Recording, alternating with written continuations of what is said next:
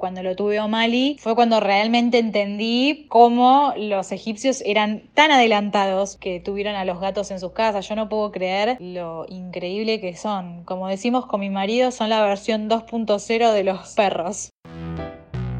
Hola, bienvenidos a Gatocracia, el podcast que sirve para comprender el sistema tirano en donde los gatos toman el poder y rompen todas las reglas, además de sillas, sillones y demás muebles. Somos muchos los que vibramos al ritmo de los ronroneos y no estamos solos. Mi nombre es Andrea Kukier y tengo una misión. Descubrir las historias más interesantes sobre el enigmático y maravilloso mundo de los gatos.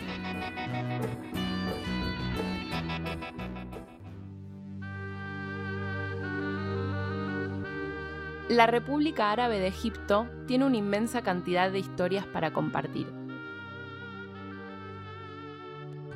En este país transcontinental, ubicado entre África y Asia, hoy viven más de 98 millones de habitantes. Desde siempre, Egipto fue un centro político y cultural líder en la región, y tras un puente que une nuestro presente con el legado de una de las civilizaciones más influyentes en la historia de la humanidad. ¿Qué hay detrás de su mística, su desarrollo y su enorme patrimonio cultural? ¿Cómo se convirtieron en la primera población que domesticó a los gatos? Para responder estas preguntas tenemos compañía.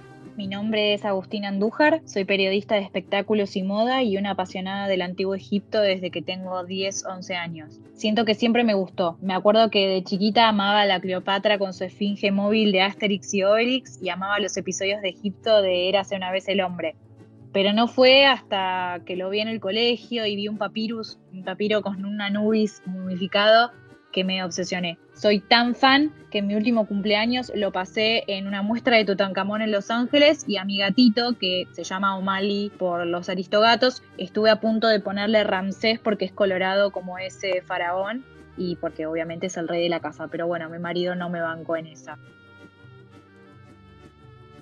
El antiguo Egipto fue una civilización que se desarrolló durante más de 3.000 años. Comenzó con la unificación de algunas ciudades del Valle del Nilo, alrededor del 3500 a.C., y finalizó cuando el Imperio Romano conquistó y absorbió el Egipto tolemaico. Una de las principales claves del éxito egipcio fue el barro. La mayor parte de su superficie está integrada por el desierto de Sahara, atravesado de norte a sur por el mítico río Nilo. De este encuentro se forma un estrecho valle y un gran delta en su desembocadura. Como recordarán de alguna clase de historia, esta superficie se convirtió en el lugar perfecto para el desarrollo de las primeras civilizaciones, debido a sus tierras fértiles.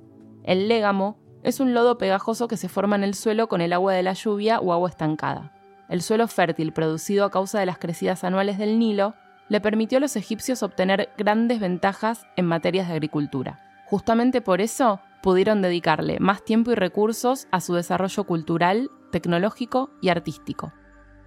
La civilización egipcia fue la primera gran civilización y creo que la más avanzada de la historia. Desarrollaron todas las grandes ciencias, matemática, geografía, arquitectura, química, botánica, astrología, hasta medicina. Muchos de los instrumentos médicos que hoy usamos fueron desarrollados por ellos. Cuando uno hace referencia al antiguo Egipto, no tarda mucho en asociarlo con los gatos. Pero para entender mejor esta relación, hay que repasar sus creencias. Ellos se regían por un sistema monárquico en donde el rey era el faraón, que casi siempre era un hombre, hubo dos excepciones en la historia que fueron Hatshepsut y Cleopatra, y bueno, el faraón era el cabeza de Estado, el jefe de la armada y el líder del culto a los dioses. Se lo consideraba un ser semidivino que había sido enviado por los dioses para representarlos con la gente y guiar al pueblo hacia la grandeza.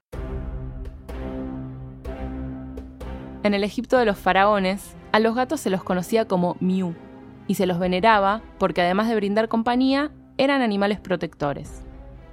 Aproximadamente desde el año 2500 a.C., se cree que los egipcios permitieron que los gatos ingresen a sus hogares y se conviertan en sus más preciadas mascotas. Los gatos formaron una parte importante de la cultura y la vida de los egipcios. Se los conocía como M-I-U, Miu, se escribía M-I-W si era macho y M-I-W-T si era hembra, y se los veneraba. Eran las mascotas más preciadas porque además de darles compañía, eran animales protectores. Por un lado, los protegían de las serpientes y hacían más seguros los entornos de las casas, y por el otro, cazaban a las ratas protegiendo los hilos de granos de trigo, protegiendo a las familias, porque cuando mataban a las ratas eliminaban las posibilidades de las transmisiones de enfermedades como la peste, y también el conocimiento, porque alejaban a las ratas de los papiros.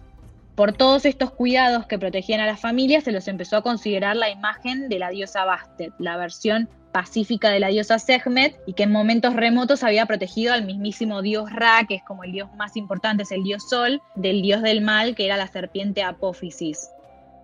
Los egipcios eran politeístas, o sea que veneraban a muchos dioses.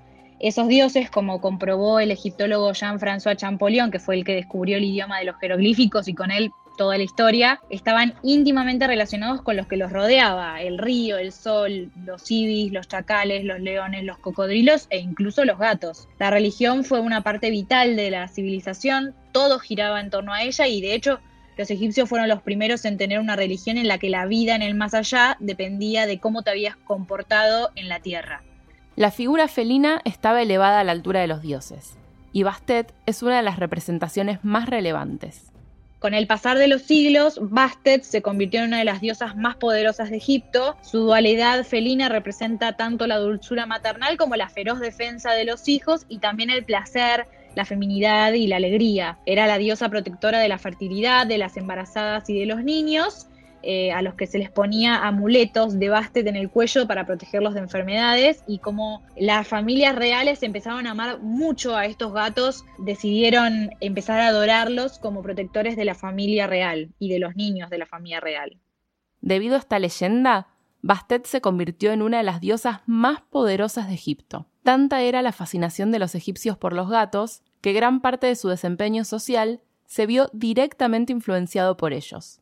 Los egipcios disfrutaban muchísimo de estar con sus gatos. Uno de los juegos que tenían era el de arrojar una especie de boomerang para cazar pájaros y los gatitos tenían que ir a recoger a las víctimas y las mujeres hasta las que los querían imitar. Como se creía que los gatos eran capaces de observar el alma humana con sus ojos, las mujeres empezaban a pintarse los suyos con la forma de este felino y bueno, así surgió el famoso cat eye que hoy todas usan y que es tendencia. Por otra parte, se los consideraba de tan buena fortuna que si una familia, una persona o una familia soñaba con un gato, eso significaba que ese año iba a tener una buena cosecha. Y se volvieron tan importantes en sus vidas y era tanto el amor que les tenían que sus enemigos se burlaban y decían que si le ponías un gato adelante a un egipcio no te iban a atacar con tal de no lastimarlos. El amor por los gatos llegó al punto de que una vez un general romano sin querer con su carro mató a un gatito y aunque el faraón Ptolomeo había tratado de, parar, los egipcios fueron y lo mataron directamente, porque no era un sacrilegio matar a un gato porque sí.